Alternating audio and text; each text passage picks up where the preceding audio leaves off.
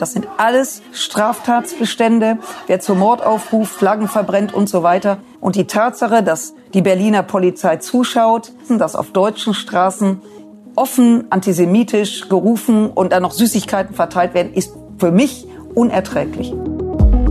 Hallo und herzlich willkommen zum Spiegel Spitzengespräch, dem Talk für alle, die politisch mitreden wollen. Mein Name ist Markus Feldenkirchen, ich bin Autor im Hauptstadtbüro des Spiegel und empfange hier regelmäßig Gäste aus dem politischen Deutschland. Im Einzelgespräch oder in kleiner Runde besprechen wir die gesellschaftlich und politisch relevanten Themen unserer Zeit.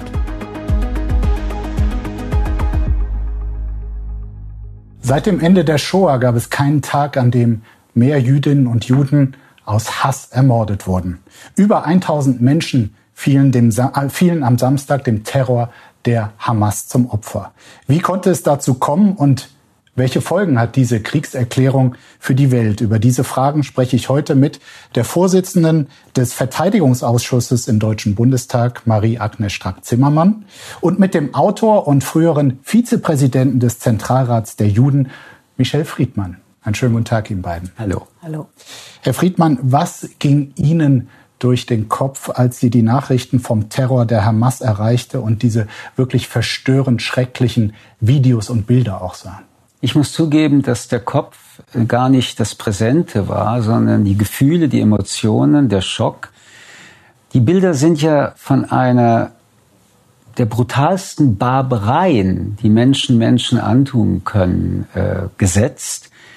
Und ähm, mir ging so durch den Kopf, dass wir in den letzten Jahren, auch übrigens im Ukraine-Konflikt und Krieg, erleben, mit welch einer Barbarei nicht nur Soldaten gegen Soldaten kämpfen, sondern dass die Angriffsziele der unmenschlichsten Angreifer die Zivilbevölkerung ist. Und das macht mit uns allen etwas, denn dieser Verstoß gegen eine Regel, ja, es gibt Krieg, es ist furchtbar, jeder Krieg, aber Soldaten gegen Soldaten kämpfen hat sich immer mehr verschoben, dass Aggressoren, diejenigen, die die Gewalt ausüben, sich an Kindern vergehen, an Frauen vergehen, an Zivilisten vergehen. Das ist nicht nur feige, sondern zerstörend. Das Zweite, was mir durch den Kopf ging, war 1973. Da war ich noch ein relativ junger Mensch.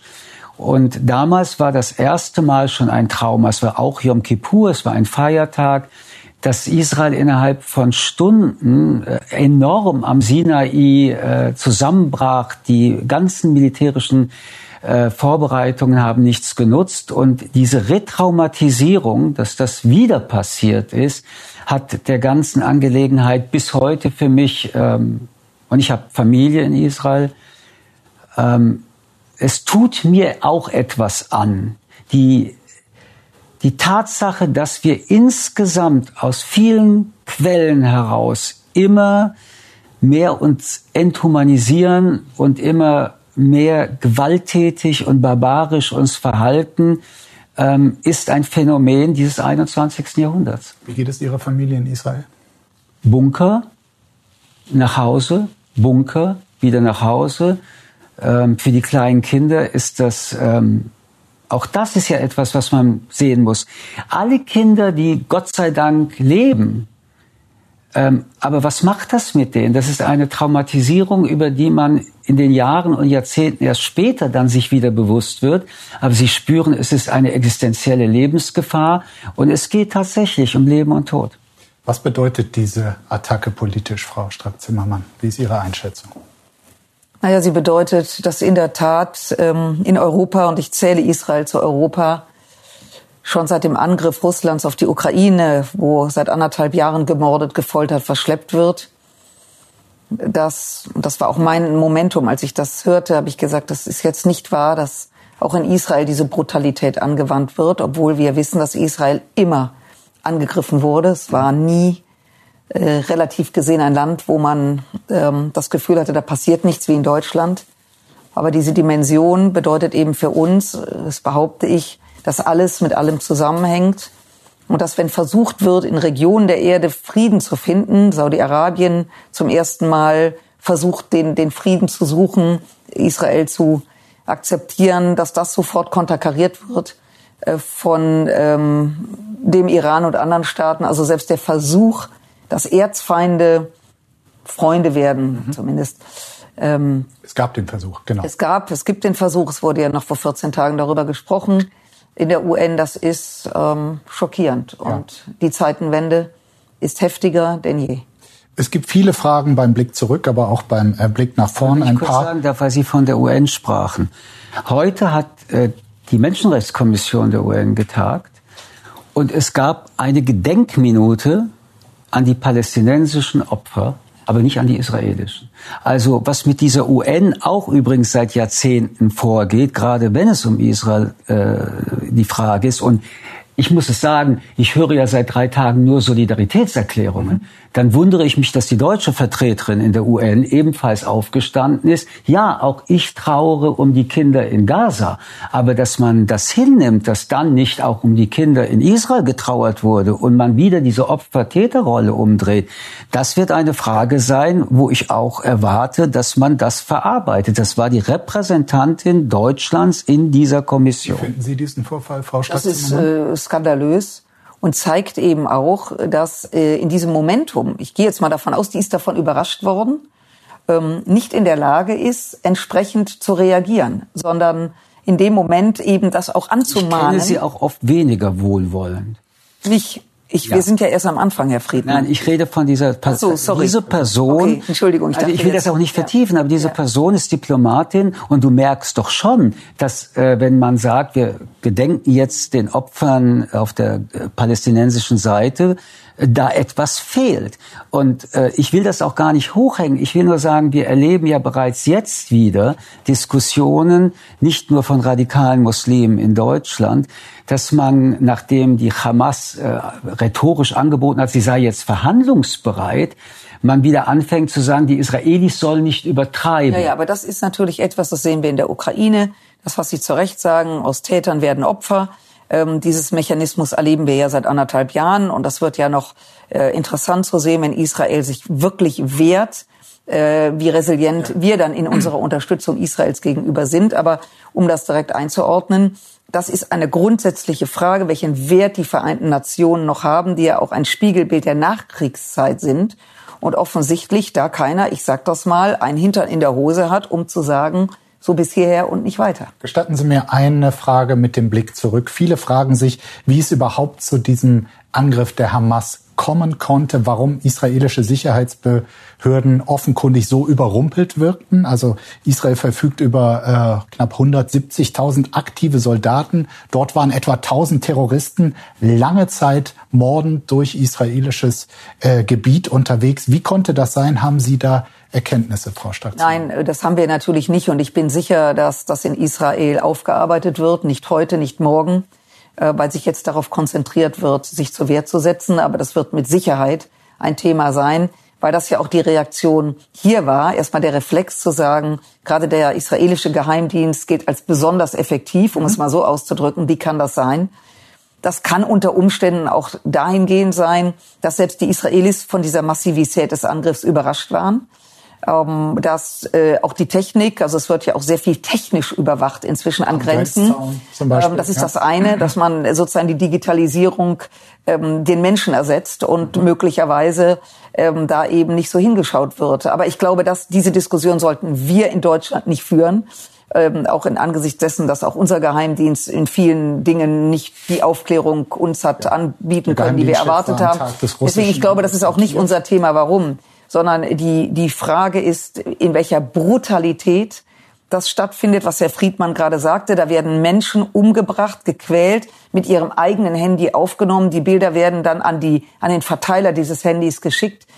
Ähm, Krieg ist immer brutal. Übrigens auch, dass äh, Unschuldige mit in Mitleidenschaft gezogen werden. Das erleben und erlebten wir auch nicht. Heute wird das live und in Farbe wie ein Gruselfilm äh, überspielt und äh, das zeigt eben wie die komplette Perversion der Gewalt. Aber um das äh, doch von einer anderen Perspektive nochmal zu beantworten, äh, es wird, sobald die unmittelbare Gefahr verschwindet und die, ähm, die Maßnahmen, auch die kriegerischen Maßnahmen, die die israelische Armee und die Regierung jetzt planen, danach nur ein Thema geben. Wer ist verantwortlich? Und auch da muss man einen Blick in die Geschichte werfen.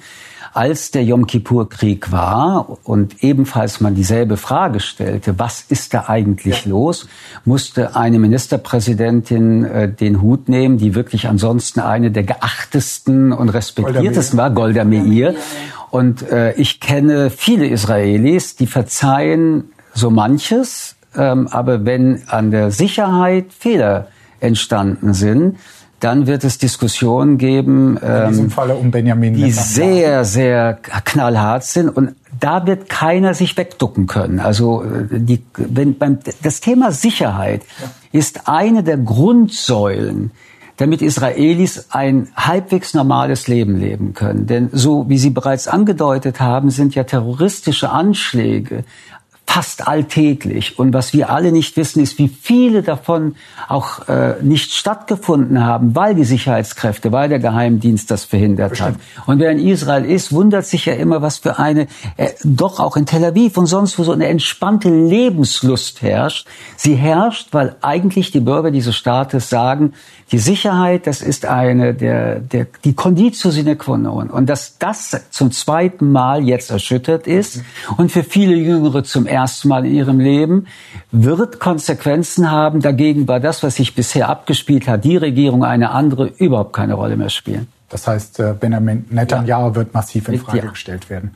Nun äh, läuft natürlich als ähm, Antwort auf die Attacke der Hamas äh, gezielte Schläge ähm, der Israelis äh, im, äh, auf Gaza. Äh, es wird auch darüber ähm, spekuliert, ob äh, es eventuell eine Bodenoffensive äh, gibt. Was würden Sie sagen, Frau äh, Strack-Zimmermann? Welche militärische Form ist angemessen mit brutaler Härte oder muss man gleichzeitig auch akzeptieren, dass eine Organisation wie die Hamas nie ganz ausgelöscht werden kann?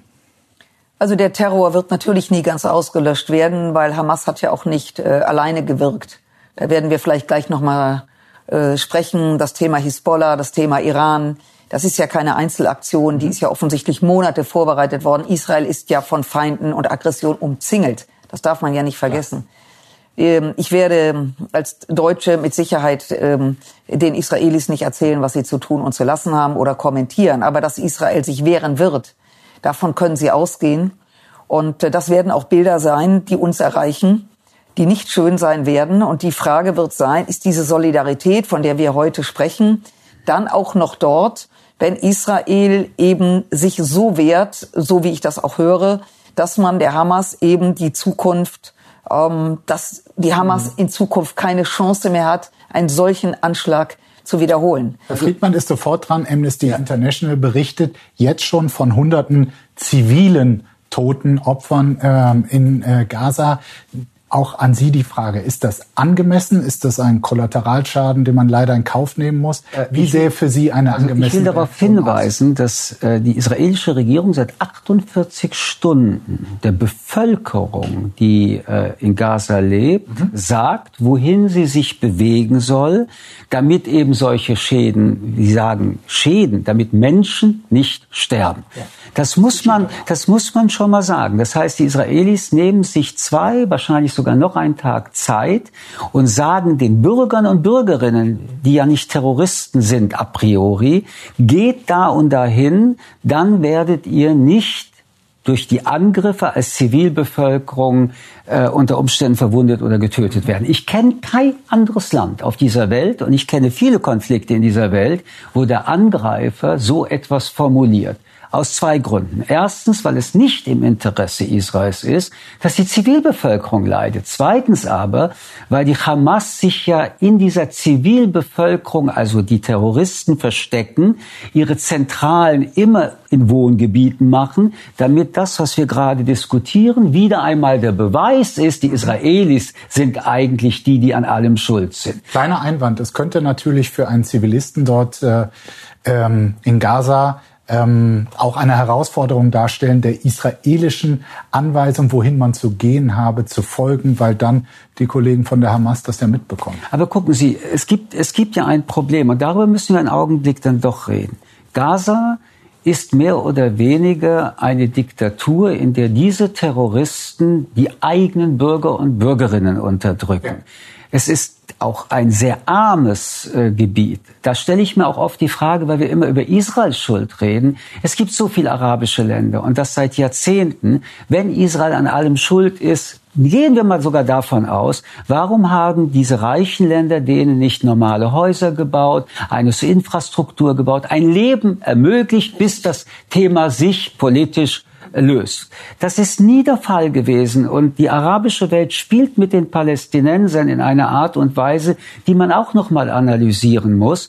Als die äh, Palästinenser im äh, Jordanien angefangen haben, sich auszubreiten, schwarzer September, da haben die Jordanier das Schlimmste äh, gemacht, was man äh, mit Palästinensern an Tötungen machen konnte. Dann wollten sie in den Libanon und wollten den Libanon übernehmen auch wenn man überlegt, weil Sie wir das ansprachen, es gibt in der arabischen Welt. Und deswegen geht es nie nur um Palästinenserinnen und Israelis. Es geht im Nahen Osten um eine arabische Welt, die ja nicht ohne Grund mit Israel anfängt, diplomatische Beziehungen zu machen, weil sie gelernt haben, und das ist ja etwas ganz Großartiges, auch selbst die Vereinigten Arabischen ähm, Emirate, wo auch Dubai dazugehört, äh, Ägypten seit Jahrzehnten, Jordanien seit Jahrzehnten. Jetzt wäre es mit Saudi-Arabien gelungen, dass diese Region mehr ist als nur dieser Konflikt und dass es eine Interessengemeinschaft gibt. Und da muss man dann auch sagen, Saudi-Arabien möchte nicht diesen Terror mehr haben in sich selbst, weil sie davon auch gefährdet sind. Die Theorie mit Blick auf die Annäherung zwischen Saudi-Arabien und Israel, dass die Hamas gerade jetzt reagiert habe, weil sie das genau torpedieren und jetzt will. werden wir doch mal, jetzt werden wir doch mal sehr konkret. Es ist der Iran. So wie in Europa Russland eine destabilisierende Wirkung sucht, sucht der Iran im Nahen Osten eine destabilisierende Wirkung. Und man muss daran erinnern, die Hamas verlangt die Zerstörung Israels, also vollkommen alle, die dort leben und will dort einen islamistischen Staat nach ISIS oder einen kleinen Iran aufbauen. Die iranische Führung fordert dasselbe. So. Und was ich damit nur ausdrücken will, ist, und das ist jetzt deutsche Politik, europäische Politik und Weltpolitik. Wir haben beim Iran so oft weggeschaut. Atom, letztes Jahr, als diese mutigen Frauen ja, auf die Straße gegangen ja. sind. Es war alles, ich sag's nochmal, Appeasement. Man wollte nicht, man hatte Wirtschaftsinteressen, was auch immer. Spätestens jetzt muss man sich bekennen, dass sowohl als auch mit dem Iran kann nicht weitergehen. Es ist ein Entweder-Oder. Ich fordere deswegen alle diplomatischen Beziehungen auf ein Minimum zu setzen, jede ökonomische Zusammenarbeit abzuwenden und was man auch mit Russland macht, die Mullahs, die verantwortlich sind, auf eine Sperrliste zu setzen, in ihr Privatvermögen, ja, ja. also noch mehr Sanktionen als bisher. Dem Iran. Ja, ich glaube, ich glaube, dass ähm, bei dem einen oder anderen, ich will das jetzt nicht vorwurfsvoll formulieren, ähm, dieses Wahrnehmen, was gerade auf der Welt passiert, dass man einfach härter reagieren muss, konsequenter reagieren muss, was wir ja durchaus können, wenn wir jetzt in die Ukraine schauen, dass das bei dem einen oder anderen immer noch nicht angekommen ist. Und ich greife das auf. Wir haben, wir haben, wir haben ähm, in, in Bei wem denn nicht, Frau Strack? Na, na ja, am, am Kabinettstisch. Also ich, ja, ich will jetzt nicht, also ich, ich sage Ihnen Folgendes. Wir haben eine wirklich ernste Situation. Ich werde mich jetzt hier nicht hinsetzen und sagen, wer jetzt der, der äh, den größten Fehler gemacht hat. Fakt ist, dass wir alle in Verantwortung sind. Fakt ist, dass wir intern darüber diskutieren. Vor einem Jahr sind diese mutigen Frauen auf die Straße gegangen, deren Angehörige übrigens auch vor dem Deutschen Bundestag jeden Tag stehen und daran erinnern, dass die Frauen ihr Kopftuch runtergerissen haben, die Haare abgeschnitten haben, dafür ins Gefängnis gesteckt werden, gefoltert, getötet ja. werden. Und wir haben eben nicht, das empfinde ich so, und diese, diese Diskussion führen wir auch, eben nicht dieses Thema genauso ernsthaft behandelt. Und das, das ist ja ein, ein Wunder, dass diese Frauen diesen Mut aufbringen. Das muss man sich mal vorstellen. Und da kann ich nur sagen, es wurde dann häufig aus den, die, aus den Fachleuten des mhm. Auswärtigen Amtes Aber gesagt, da geht es um das Atomabkommen, von dem ja. wir genau wissen, dass das schon längst erledigt ist. Nach dem Motto, wir müssen irgendwie im Gespräch bleiben. Ich teile das. Ich bin da ja immer so sehr geradeaus. Dass auch Revolutionsgarden hier rumrennen, dass die ihr Geld hier haben. Das dass es eine Moschee alles, in Hamburg so, gibt. Das ist, das wissen wir alles. Und es ist immer diese Impeachment-Politik von dem einen oder anderen. Es ist nicht nur die Regierung. Das können Sie runtermändeln bis in die Rathäuser. Aber bloß keine Unruhe, bloß nicht sich dieser haben, Situation aussetzen. Frau, Frau Schaxner, Sie haben jetzt die innenpolitische Lage beschrieben. Ich möchte noch mal deutlich machen, dass es um eine äh, geopolitische Frage handelt. Aber das ist ja entscheidend. Aber, aber nein, entscheidend ist, dass wir ja, wofür ich auch plädiere, mit moralischen Argumenten äh, versuchen, diese Welt äh, irgendwie noch so zu kategorisieren, dass man sagen kann, das geht auf keinen Fall. Aber wir können ja auch über Interessen reden. Der Iran destabilisiert ja nicht nur im Nahen Osten mit Terror die Welt, sondern es gibt diese gesamten terroristischen Aktivitäten einerseits von ISIS und andererseits von Terrororganisationen, die vom Iran unterstützt werden. So, und da haben wir die, da haben wir die neue äh, Erkenntnis der Kollegen der Washington Post, dass dieser Angriff der Hamas seit mindestens einem Jahr mit Unterstützung des Iran vorbereitet gewesen sei. Die Planungen hätten mindestens schon seit Mitte 22 äh, begonnen. Ähm, das schreiben sie unter Berufung auf Geheimdienstanalysten. Wenn man jetzt ein Stück spannend. weiter geht, einen Moment, Frage, ja. ob Sie es Wenn man jetzt ein halten. Stück weiter denkt, und deswegen möchte ich auch ein bisschen über Deutschland, Europa und die Welt dazu reden. Es geht genauso wie bei Präsident Xi und bei Putin, die das wenigstens offen ausgedrückt haben auf ihre Art. Das 21. Jahrhundert ist das Jahrhundert der Autokratien und nicht mehr der Diktatur, äh, der Demokratie. Es geht Genau darum auch beim Iran. Der Iran will die Demokratien, nicht nur die westlichen, sondern die Demokratien destabilisieren und will eine Welt, die sie als die unglaubige, die ungläubige Welt sieht, in der Welt verändern. Und dafür ist jede Gewalt rechtfertigt. Und so wie die Hisbollah und so wie die äh, Hamas ihre eigene Bevölkerung dafür auch opfern, sind wir, die wir davon betroffen sind, erst recht zu opfern. Und diese Destabilisierung müssen wir an einem Punkt auch aus einem geopolitischen Grund, das hat mit Israel überhaupt nichts zu tun, erkennen, weil sollte Iran dann auch noch die Atomwaffenmacht werden, die sie werden kann, jeden Augenblick mit Zuschauen aller Regierungen, dann haben wir dieselbe Situation wie mit allen großen anderen Diktaturen, die Atomwaffen haben und die die freie Welt zerstören wollen. Und ich kann einfach nicht verstehen, warum man so selbstmörderisch träumt und das alles weiß, wie immer. Ja, ja, alle sind überrascht. Ja. Mich überrascht, warum immer alle überrascht sind. All das ist bekannt. Nur, dass die Schlaraffenlandregierungen nicht in der Lage waren, bis jetzt zu erkennen, das hat ein führender Terrorist mal gesagt, ihr denkt an das Leben. Wir denken an den Tod und deswegen seid ihr schwach. Und solange wir nicht erkennen, dass das eine sehr skrupellose und menschenverachtende Ideologie ist und dass diese bis zu Ende gehen wird, wenn sie es kann, und wir nicht in der Lage sind, das ein Stück zurückzudrängen, dazu, werden ja. wir verlieren. Und dazu zeige ich Ihnen ganz ja. kurz, Frau Strack-Zimmermann, äh, die Drohung oder den jüngsten Kommentar des religiösen Oberhaupts äh, des Iran, Ali Khamenei, der hier ähm, äh, verkündete, die Verantwortlichen des zionistischen Regimes und ihre Hintermänner sollten wissen, dass das Massaker und der Massenmord an den Menschen in Gaza ein größeres Unheil über sie bringen wird. Also es geht hier nicht um das Massaker der Hamas, sondern die Antwort äh, der Israelis. Wie ernst sollte man diese Drohung nehmen? Also man muss alles ernst nehmen. Und ich würde da gerne mal ansetzen weil ich mich mit Herrn Friedmann darüber gar nicht streite. Ich sehe es genauso. Mhm. Ich halte diese Naivität, und da gehe ich mal über Deutschland hinaus, das können Sie in allen europäischen Ländern nehmen, da drehe ich die Hand nicht um.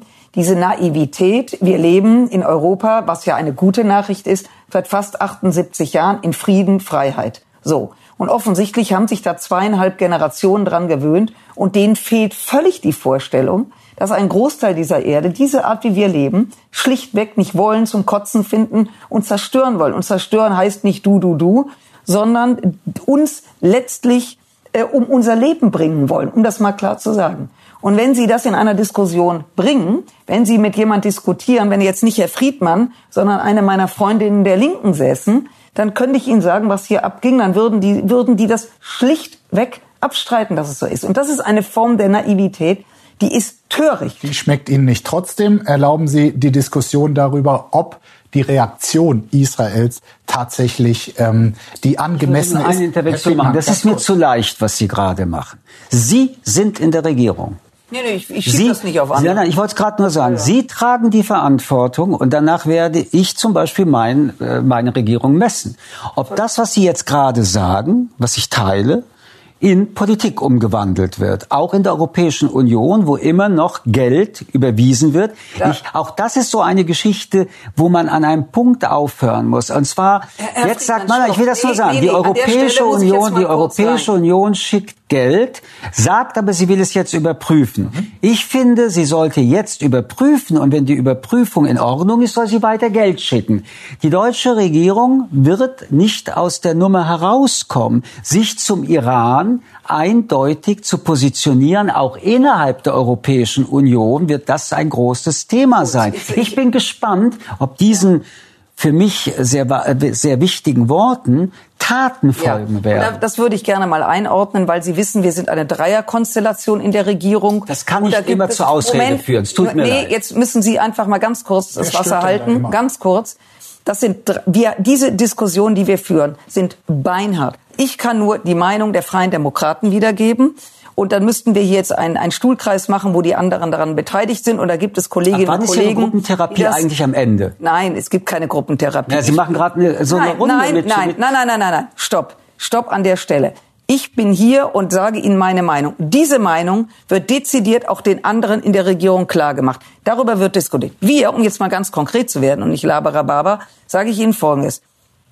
Wir haben gesagt, die Gelder müssen gestoppt werden. Es gilt der Umkehrschluss, dass bewiesen werden muss, dass die Gelder, die, die benutzt werden, die humanitär, Gesundheit, Bildung, auch dafür genutzt wird. Wenn dem nicht so ist, haben wir doch beim Lieferkettengesetz auch. Da muss man nachweisen und in diesem Fall muss man es eben jetzt auch nachweisen. War man da, da werden Sie zu blauäugig? Nein.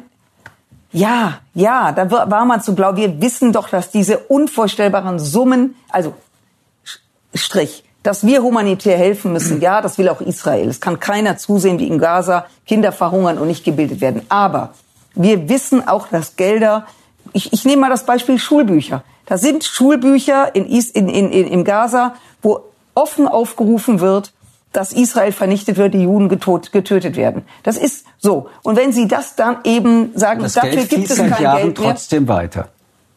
Ja, und das muss aufhören. Aber geben Geld? Sie mir, geben Sie mir noch eins. So. Und diese Diskussion führen wir gerade. Und da mache ich mich, ich, ich schleiche mich da auch nicht gerade raus, dass wir heute in Verantwortung sind. Ich arbeite mich auch nicht ab, was die letzten 20 Jahre nicht ge ge mhm. gemacht worden ist. Nur jetzt ist der Punkt gekommen, wo wir nicht nur zuhören, sondern wir sollen auch mal verstehen, was da gesagt wird.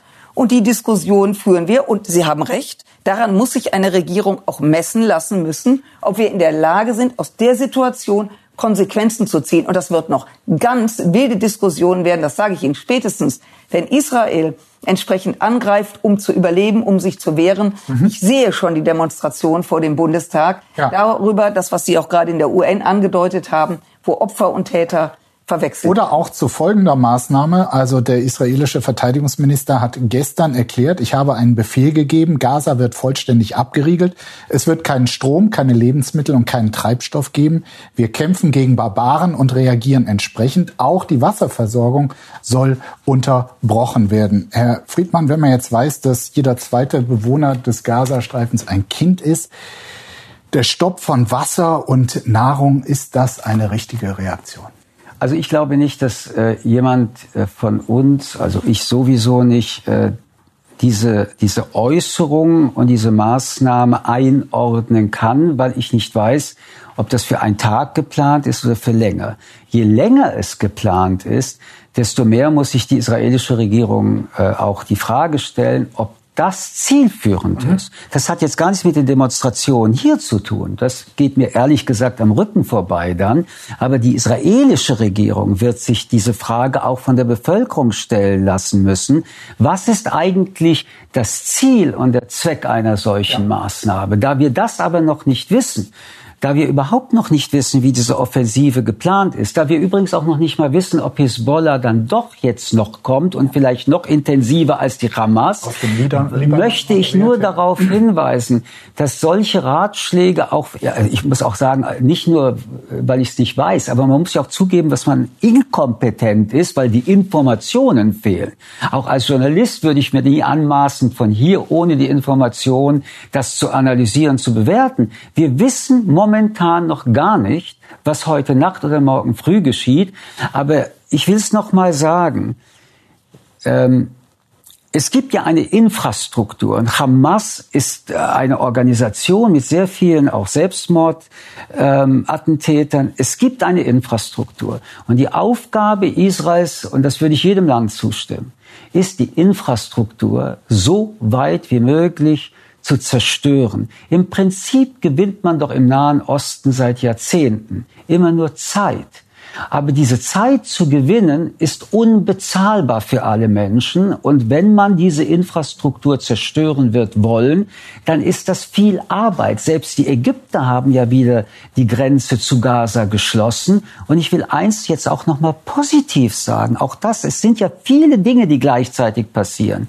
Es gab die übliche Rhetorik vieler arabischen Länder. Aber es gab nicht, was es noch vor 20, 30 Jahren gegeben hätte, einen Zusammenschluss dieser Länder mit einer ungeheuren Propaganda. Das heißt, es wird auch im Nahen Osten äußerst differenziert beobachtet, wer zerstört durch Terrorismus überhaupt noch diese Welt dort. Was es gab, zumindest gelegentlich, äh, waren auch Reaktionen in Deutschland. Sie haben beide schon darauf äh, angespielt und auch sich gefragt, wie wird das äh, künftig sein. Äh, direkt am Samstag eine, äh, wir haben auch Bilder dazu dazu vorbereitet, eine kleine Spontandemonstration in Berlin-Neukölln mit äh, äh, wirklich Jubel über den Hamas äh, äh, Terror, ein Skandal, sagt Frau Strack-Zimmermann. Das ist nicht nur ein Skandal, das ist unerträglich. Mhm. Das sind alles, ich bin keine Juristin, das sind alles Straftatsbestände, wer zum Mord aufruft, Flaggen verbrennt und so weiter. Die stehen genauso. in unserem Gesetzbuch. Und die Tatsache, dass die Berliner Polizei zuschaut, dass wir zulassen, dass auf deutschen Straßen offen antisemitisch gerufen und dann noch Süßigkeiten verteilt werden, ist für mich unerträglich. Der Bundeskanzler hat dazu gesagt, wir akzeptieren sowas nicht, ja, aber wir, wir akzeptieren ein, wir es. Haben, ja. Entschuldigung, wir haben in Berlin einen Senat, wir haben hier einen neuen CDU-regierenden Bürgermeister. Der muss jetzt mal in die Gänge kommen. Das kann man doch nicht zulassen. Herr Friedmann, Sie waren bei einer Kundgebung ja. in Frankfurt. Da gab es auch so einen Zwischenfall, ja. ja. Was haben Sie dort erlebt? Na, ich habe erlebt, dass es da einige auch Menschen gab, die teilweise angegriffen haben, verbal und auch mit Rangeleien, die, die dort für Israel demonstriert haben. Und da möchte ich auch sagen, eigentlich an dem Abend mehr gedacht und getrauert haben über das, was sie gesehen und was dort passiert ist. Und die wurden dann von der Polizei äh, festgenommen. Das Phänomen, über das wir reden, äh, kann man sehr, eigentlich sehr einfach einordnen. Und äh, wir haben da zwei Probleme. Das eine Problem, es gibt Menschen in diesem Land, die ähm, die Gewalt verherrlichen, in dem Fall äh, verherrlichen. Aber wir haben ja einen Rechtsstaat, der darauf reagieren kann, eigentlich muss. muss. Sie haben zu Recht gesagt, das sind Straftaten. Jedenfalls ist äh, der Verdacht von Straftaten sehr behält.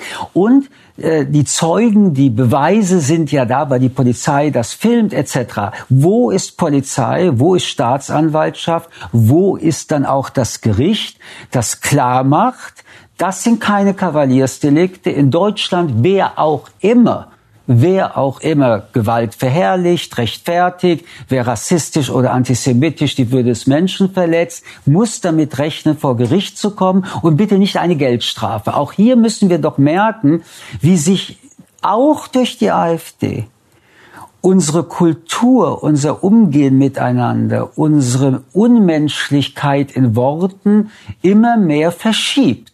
Und deswegen gilt das für jeden und jede, die in so einer Situation oder in anderen Situationen das Leid der Menschen verherrlicht im Sinne von, die, die das tun, sind die Helden und die Opfer sind nicht der Rede wert. Warum das nicht geschieht? Warum das nicht nur in Berlin nicht geschieht, ist eine innenpolitische deutsche Debatte, weil man muss sich auch oft fragen bei Rechtsradikalen, warum wird dort nicht genauso schnell festgenommen, untersucht, ein Gericht, was das Urteil auch immer wäre. Der israelische Botschafter in Deutschland, Ron Prosor, äh, hat vor Angriffen auf israelische und jüdische Einrichtungen auch in Deutschland gewarnt. Er sagte, es sei äh, höchste Gefahr. Wie empfinden Sie, Herr Friedmann, die Lebensqualität aktuell für Juden in Deutschland? Die Lebensqualität der Juden in Deutschland ist auch vor diesem Wochenende deutlich schlechter gewesen als noch vor 20 Jahren. Alleine die Tatsache, dass politisch legitimiert, politisch legitimiert, das Neue, die neue Qualität, nicht Quantität ist, dass eine politische, legitimierte Partei des Hasses, des, Nationalis des Nationalismus, der Antidemokratie und damit auch der Selbstverständlichkeit, Antisemitismus, Rassismus in die Welt zu posaunen, ähm, in den Parlamenten sitzt und wenn man Hessen und Bayern seit diesem Wochenende sieht, die Oppositionspartei in diesen Ländern geworden ist. Und natürlich verschiebt das in allen Ebenen, was man sagen kann. Es stimmt eben nicht die Metapher. Man kann ja gar nicht sagen, was man sagen will. Alle sagen Dinge, die sie sagen wollen, die sie zu Recht vor 30 Jahren noch nicht gesagt hätten. Und was sich an Lebensqualität verändert durch die verbale Erfahrung und aber auch durch die Aggression kann man gar nicht äh, hoch genug einschätzen. Und noch etwas ist doch hinzuzufügen. Der Antisemitismusbeauftragte der Bundesregierung sagte vor einiger Zeit, ein, zwei Jahre, als äh, Juden wieder in Berlin besonders angegriffen wurden. Man muss schon sagen, dass jemand, der mit einer Kippa in Deutschland ja, unterwegs ist, nicht mehr an jedem Ort und zu jeder Zeit sicher ist. Ich empfand das als den Offenbarungseid des Staates. Ja, Keiner aus der Bundesregierung hat widersprochen. Er kann Ihnen aber damit die Antwort gegeben haben. Wenn also die Bundesregierung mir als Bürger dieses Landes den Rat gibt, geh da nicht hin, aber ich überall hingehen will, wie jeder hingehen kann, bin ich dann selbst dran schuld, dass ich geschlagen wurde? Haben Sie widersprochen, Frau Strack-Zimmermann? Ja, ich habe widersprochen. Ich habe, als ich gehört habe, dass man den äh, jüdischen Mitbürgern den Rat gegeben hat, nicht mit der Kippa äh, über die Straßen zu gehen, habe ich gesagt, das ist so irre. Das ist so, wie wenn eine Frau vergewaltigt wird. Man wirft ihr vor, dass sie an der Stelle war oder einen Rock getragen hat. Wissen Sie, äh, wir haben das schon bei Soldaten erlebt, dass Soldaten, die am Wochenende nach Hause fuhren, man sagte, zieht keine Uniform an, äh, bloß nicht auffallen. Das ist ein Offenbarungseid. Und in der Tat habe ich da aufgeschrien und viele meiner Kolleginnen und Kollegen auch, weil das kann es nicht sein. Die Menschen, die wir da zum Beispiel bei der spontanen äh, Freudenkundgebung in äh, Neukölln gesehen haben, die sind fast alle in Deutschland sozialisiert, nicht etwa im Gazastreifen äh, aufgewachsen. Warum freuen die sich so über den Tod von Juden? Ach, ich kenne so einige, die in der AfD in Deutschland viel länger sozialisiert wurden. Das stimmt. Wie ist Ihre Erklärung? Wir müssen einfach uns im Klaren sein, so bin ich übrigens groß geworden, dass meine Eltern mir, als ich 13, 14 war, meinen Geschwistern und mir gesagt haben, der Nationalsozialismus lebt. Er wird immer leben. Und wir, ihr, also sagt meine Eltern zu mir, meiner Generation, ihr müsst aufpassen, er ist überall. Und ähm, das ist so. Und ich erlebe immer wieder, auch in Kreisen, wo man es nicht für möglich hält, wo Bemerkungen gemacht werden, jüdischen Mitbürgern gegenüber, äh, wenn es ums Kapital geht. Da kommen diese ganzen grässlichen Dinge wieder, von denen man glaubt, sie sind wirklich vergangen. Sie sind alle da. Und wir müssen uns darüber im Klaren sein, dass es einer enormen Courage bedeutet, zu sagen, bis hierher und nicht weiter. Und ich sage vielen, auch im Freundeskreis, wenn ihr euch am Wochenende zum Grillen trefft und einer von euch, ein Freund, wieder seine äh, mehr oder weniger antisemitischen Bemerkungen raushaut, habt ihr aufzustehen und das zu klären, selbst wenn der, die Party dann also zu Ende ist. Wenn es schon Courage braucht, um sowas zu machen, ja, dann ist es noch schlimmer, ja, um dieses Land bestellt, als wir das diskutieren. Ich würde gerne ergänzen, wir haben ein rechtsextremistischen Antisemitismus, wir haben einen islamistischen Antisemitismus, wir haben beides in Deutschland. Wir haben übrigens auch einen, einen linksextremistischen Antisemitismus, den man nicht unterschätzen kann, der immer auch mit Antizionismus, also diesen anti-israelischen Antisemitismus gekoppelt war. Aber wir haben in unserem Land und in Europa ja nicht, äh, äh wir sind ja nicht analysenfrei, sondern es ist eine Struktur, weil sie der Antisemitismus ein Teil der europäischen Kultur geworden ist. Er war aber das Ergebnis von fast 2000 Jahre christlichen Antijudaismus da liegt eine, ähm, eine Erinnerung und ein Gedächtnis, das nie bewusst sein muss in der Gegenwart, aber subkutan läuft. Und Theodor Adorno hat, wie ich finde, eine der besten Analysen gegeben. Was ist Antisemitismus? Er sagt, das ist das Gerücht über die Juden. Gerüchte sind wabbelig. Hast du nicht mal gehört? Du musst doch auch gehört haben. Also, wir haben ja einen Grund, warum das alles sich so entwickelt hat. Und in der deutsch-europäischen Kultur bist du vielleicht nicht mehr gläubig. Aber das, was über Jahrhunderte und Jahrtausende erzählt wurde, erst mit dem Zweiten Vatikanischen Konzil, sagt die Kirche 1950er Jahre, dass das eine Lüge war. Das vergeht nicht in wenigen Jahrzehnten. Der islamistische Antisemitismus hat zu tun mit dem Nahen Osten, mit der Unterdrückung der Bevölkerung, mit Analphabetentum und das einzige Feindbild war Israel, das Land der Juden.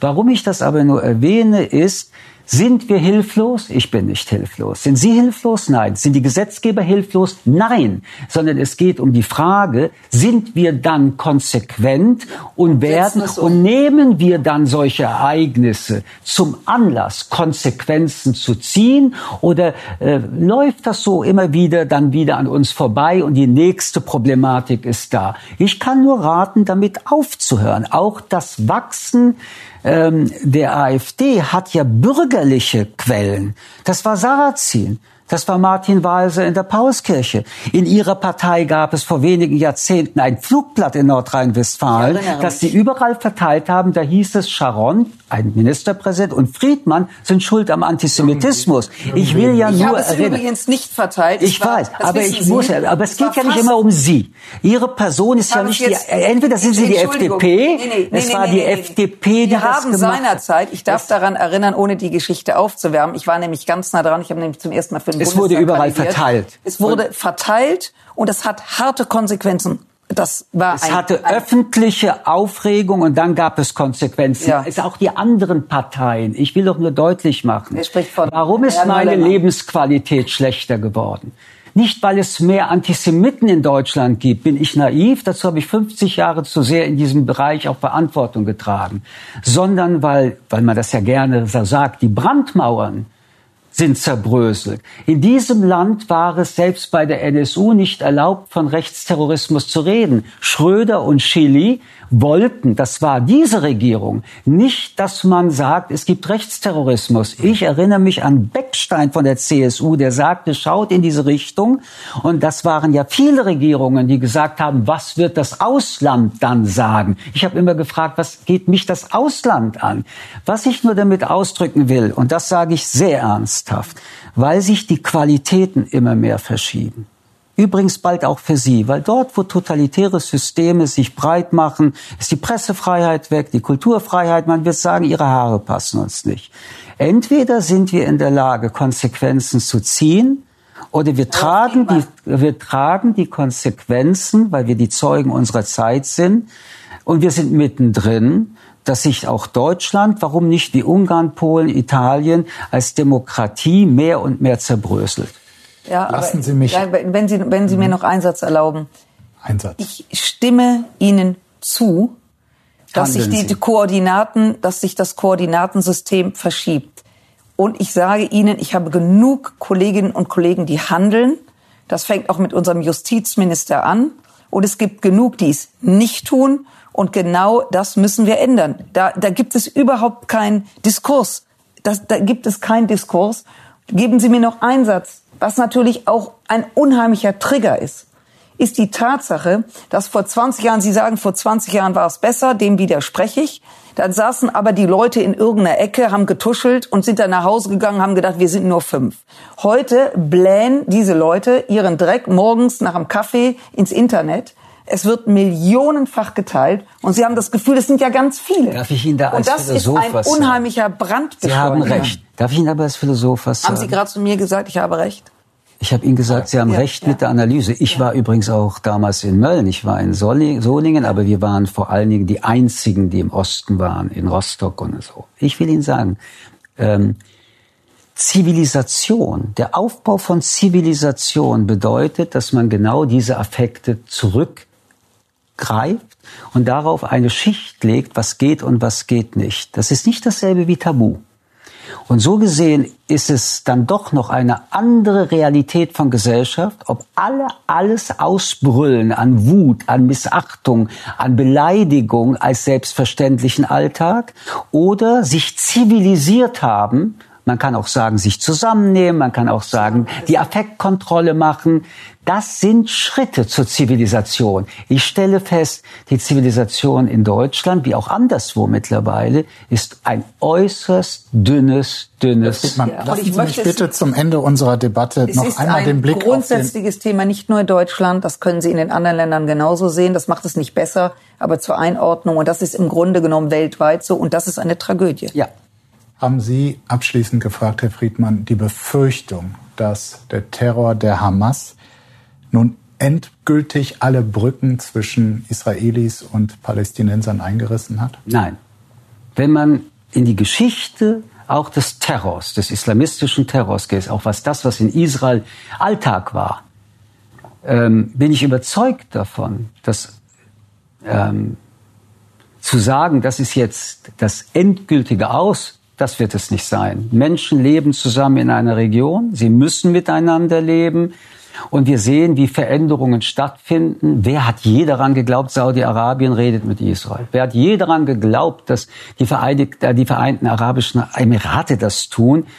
Ich glaube, dass ähm, erst, wenn äh, der gesamte, auch arabische Raum sich aufklärt, das darf man ja nicht vergessen. Das sind alles Diktaturen, die äh, teilweise mit Regeln leben, die das genaue Gegenteil unserer Vorstellung ist. Aber man merkt ja auch selbst dort, und es ist un erträglich, dass man aber sagen muss, jetzt dürfen Frauen Auto fahren.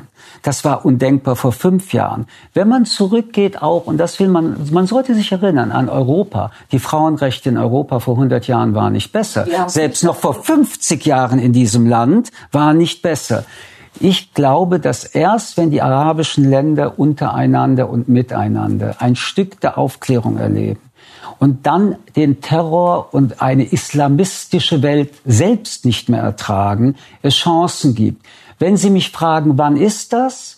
könnte ein Araber sagen, inshallah. Ich sage, wann immer es ist, aber es wird passieren. Also auch da, vielleicht bin ich naiv, vielleicht will ich auch Optimist sein, aber ich lebe in Deutschland. Wer 1945 nach dem, was Deutschland auch in Europa, nämlich zwei Weltkriege angetan hat und die Shoah, hätte gedacht, dass wir hier Jahrzehnte später sitzen, bei aller Kritik, die wir auch jetzt hatten an Deutschland, und schauen sich die Zivilisiertheit an und schauen sich dann trotzdem auch dieses Europa an, ein Blutbadkontinent, dass das wieder zusammenbrechen kann, ja. Aber dass es möglich wurde, auch ja. Und dasselbe kann auch im Nahen Osten möglich sein. Wer könnte in diesem Konflikt, in diesem Krieg jetzt vermitteln? Joe Biden, Herr Erdogan oder vielleicht der deutsche Bundeskanzler? Das ist eine Frage, die ich Ihnen heute nicht beantworten kann. Ich glaube nicht, dass man mit Terrorismus, dass man Terroristen vermitteln kann. Ich glaube, dass wir auf die einwirken müssen, die dahinter stehen und eben mit ganz großer Klarheit und Härte die auch ähm, äh, uns vornehmen, die das, die die Fäden ziehen. Und dann sind wir wieder beim Thema Iran äh, mit mit Terroristen zu vermitteln. Ich erinnere an Helmut Schmidt, als selbst deutsche Staatsbürger entführt wurden, wo er sagte, es gibt einfach Grenzen der Vermittlung. Das muss man einfach registrieren. Ich weiß ja, dass die Deutschen sagen, jetzt setzt euch doch mal an einen Tisch. Jetzt müssen wir das regeln. Mit Verbrechern setzt man sich nicht an einem Tisch, sondern klärt es und zwar ganz ist deutlich. Es heute zu früh. Es gibt ja noch das nicht kommt mal, dazu. So, auch das ist ja der Punkt neben den inhaltlichen, wo ich absolut ihrer Meinung bin. Und die Israelis haben ein großes Problem, mit Terroristen zu verhandeln. Und trotzdem haben sie einen Soldaten rausgeholt und 1027 Palästinenser aus dem Gefängnis dafür entlassen. Aber die Situation ist heute eine ganz andere. Und deswegen würde ich sagen, bevor man über solche Dinge nachdenkt, muss man dem Staat Israel zubilligen dass es ein Recht auf Selbstverteidigung hat. Der Ukraine auch. Und wenn, gar keine Frage. Und irgendwann wird es von den Parteien möglich sein. Und es müssen beide Parteien sein, so wie auch mit Russland und der Ukraine, die sagen, wir wollen. Deswegen ist diese Aussage der Hamas, wir stehen zur Verhandlungen zur Verfügung, nachdem sie das Blutbad gemacht hat, nicht nur noch zynischer, sondern eigentlich unerträglich. Und wir sollten in diese Falle diesmal wirklich nicht hineinfallen. Denn nur der Angreifer, Danke. nur der Angreifer kann es beenden und nicht das Opfer. Danke Ihnen beiden für die Klarheit, für diese zivilisierte Diskussion. Ich danke Ihnen, liebe Zuschauerinnen und Zuschauer, für Ihr Interesse. Bleiben Sie heiter, so gut es geht und bis bald.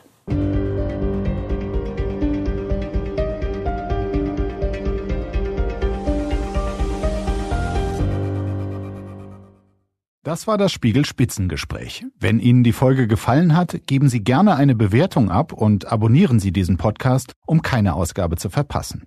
Ich danke Ihnen fürs Zuhören und freue mich, wenn Sie auch das nächste Mal wieder einschalten. Bleiben Sie heiter, so gut es geht. Bis bald.